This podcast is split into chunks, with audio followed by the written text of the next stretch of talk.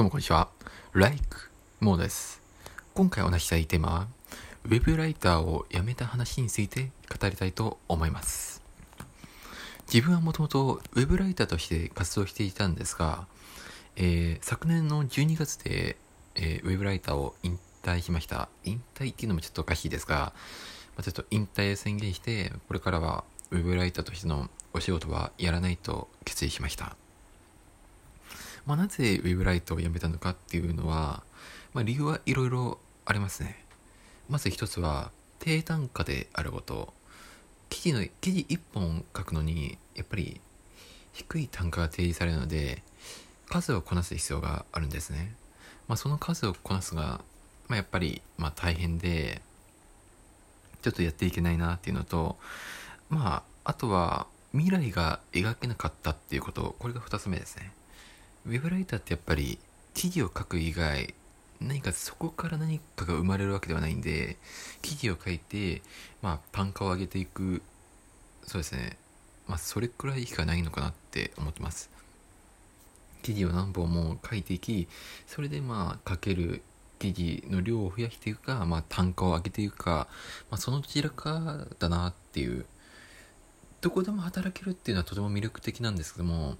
やっぱりそれだけだとすごい限界を感じていてなんですかね僕はとにかく合ってなかったなっていう、うん、そう3つ目が合ってなかったんですよ。なんですかね文字を書き続けることは別に嫌いではないんですけども好きでもないんですよね。書き続けていくことで何て言いますかねなんかだんだん何て言いますかなんでやこれをやってんだろうっていう疑問が徐々に湧いてくるんですよね。文字を延々延々スラスラスラスラ書いていき調べて書いて調べて書いて調べて書いてこれに一体何の意味があるのかっていうそういうことを考えてしまってちょっとやっていけなくなりました。なんか軽いうつ病になってたと思います。多分後半の方は。そうですね。あとまあフリーのウェブライターって名乗ってますけども一応会社で働い働きながらその書いていくっていうこともしてるんでなんですかねフリーのウェブライターでもありながらまあなんか普通にちゃんと働きながら書いてたっていう経緯もありますね。あその会社で働いてたっていうのはウェブライウェブライターとしてその雇われてその書いてたっていう感じです。なんですかねうーん前半まではそのクラウドワークスなどは受託しながら記事を書いていたんですがやっぱりそれだと稼ぎにくいなっていう時給の方がそのまあ割がいいんですよね。はい。でまあそうですね。まあなんか僕って文字を書くとき結構考えてしまうんですよね。この記事構成でいいのかこの文章でいいのかこの文字でいいのか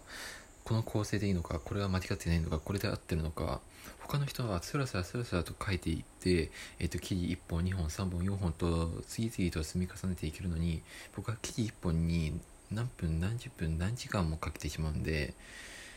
なんか辛いなって思いながら記事を書いてました。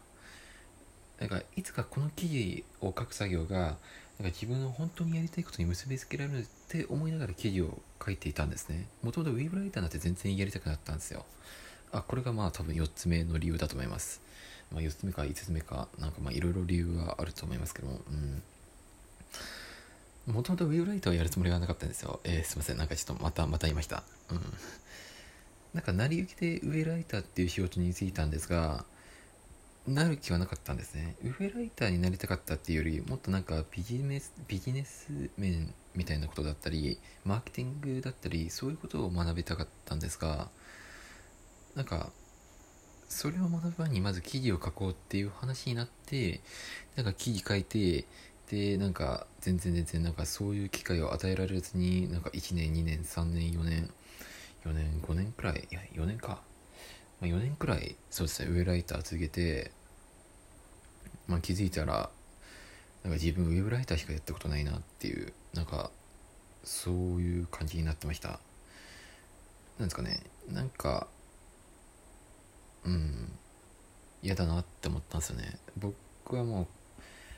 うそうですねまあウェブライターの経験積みすぎるとなんか他のところで他のところで別の職業を探しに行こうと思ってもウェブライターとしての経験しか見られないんですよね。なんかウェブライターやらないっていう話になっちゃうんですよ。そこまあ1回あったんですよ。1回っていうかまあ 1, 回か2回くらいあったんですよ。なぜ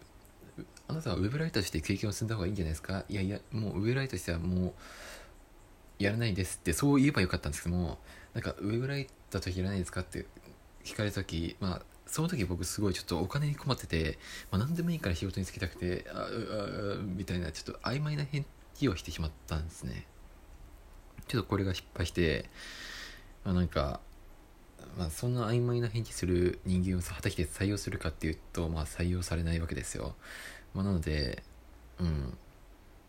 なんかウェブライターとして無駄に経験積みすぎてしまって企業からもなんかウェブライターの人間としか見られなくなって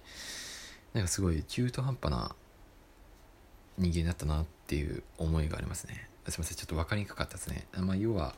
そのお金が困ってた時に企業の面接に行って面接に行ったんですけどもなんかそこはなんか僕が就きたかった仕事以外にもウェブライターの募集もしててまあなんかちょっと僕の履歴見ると、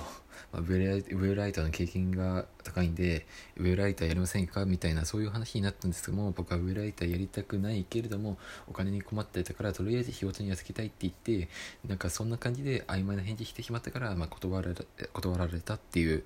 まあ、そういう経緯が2回か3回か4回か5回何回かありました。はい。うん。うん、まあなんかちょっと暗い話になってしまったんですがあとはまあそうですね。うんあと記事1本2本書いてるくらいだったら自分でウェブメディアを立ち上げたりブログを立ち上げたりした方が効率いいんじゃないかっていうことも考えたのがダメだったのかなって思ってます。ダメだったとは思わないですけどもやっぱりウェブライウェブライターのその記事ってあれなんですよ。オウンドメディアだったりアフィリエイトメディアだったりそういうのをを収益化させる、まあ、広告の売り上げを最大化するために書く仕事なんでだったら自分がそういうウェブウェブメディアを運営して広告収益を上げていた方がまあなんか稼ぎとしては効率いいんじゃないかなって思ってるんですけども、まあ、これはまた次回言いたいなって思ってるテーマなんですが一回やろうとは思ったんですよ。でもその度になんか手が止まるんですね。まあ簡単な結論から言うとこれを果たしてやる意味があるのかって思っちゃったんですよ。ウェブライターと同じな理由なんですけども、まあ何ですかね、なんか僕がその記事を書く以前にも他にもいろいろ詳細な記事があるのに僕が書く意味ってあるんだろうかってちょっと考えちゃって。自分の意味を考えちゃうんですよね。その仕事をやる意味を。なのでなんか手が止まったっていうかなんかそこから先いけなかったっていう感じですね。うん。まあ、そこからそうですね。自分が何をやりたいんだろうって思ってしまってうん。まあはい。まあできなかったっていう感じです、まあ、とりあえずもう自分がなんかそのウェブライターっていう職業に甘えてしまっていたらもうこの先未来はないなと思ってとりあえずウェブライターを引退とりあえずというかもう今後一切もウェブライティングはしない。その仕事を一切受けることはしないっていう決意をして、えー、ウェブライターを辞めましたっていう決意宣言をなんかどこかしらにいろいろ書いた。確かノートにも書いたと思う。うん。はい。でまあ、はい。まあ、それを12月末に書いてまあ、もうウェブライターはやらないぞっていう決意のもとじゃあ結局何やるかって思って、えー、プログラミング塾に入ったっていうそういう経緯がありますね。うん。まあそのプログラミング塾も結局やめてしまったんですがうん。まあ、人生何事も挑戦なんで、まあ、これからこれからなんかいろいろあると思うんで、えー、頑張っていきたいと思ってるので応援お願いします。はい。はい。なんかつまらない話をしてしまってすいません。えー、ぜひぜひ。この話がいいなと思っていただいた方いるのかな、えー、フォローをお願いします。ギフトもお待ちしてます。ではまた。